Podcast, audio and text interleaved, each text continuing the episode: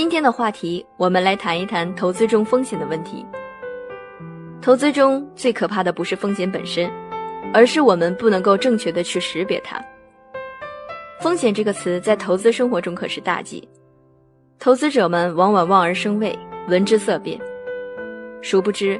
很多时候大家投资出现问题，不是由于风险本身，而是由于我们没有正确的去识别风险，甚至。我们就没有正视风险，而是一直在回避。P2P 行业监管细则暂行办法出台以后，就明确表示，P2P 平台严禁承诺零风险、保本保息。很多投资者不理解，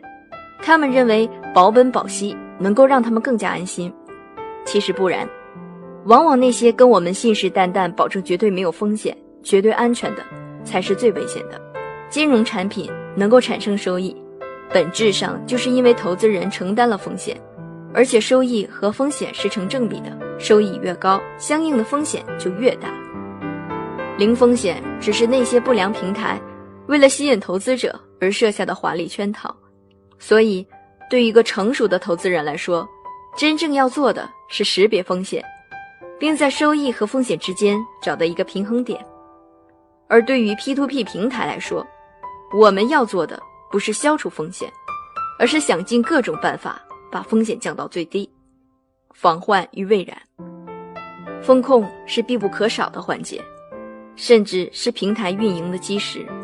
在风险控制领域，中普采用全流程风控体系，从优质资产的多重筛选、技术安全措施、合作机构甄选等多方面严格把控风险，积极构建安全的风控生态圈。在此基础之上。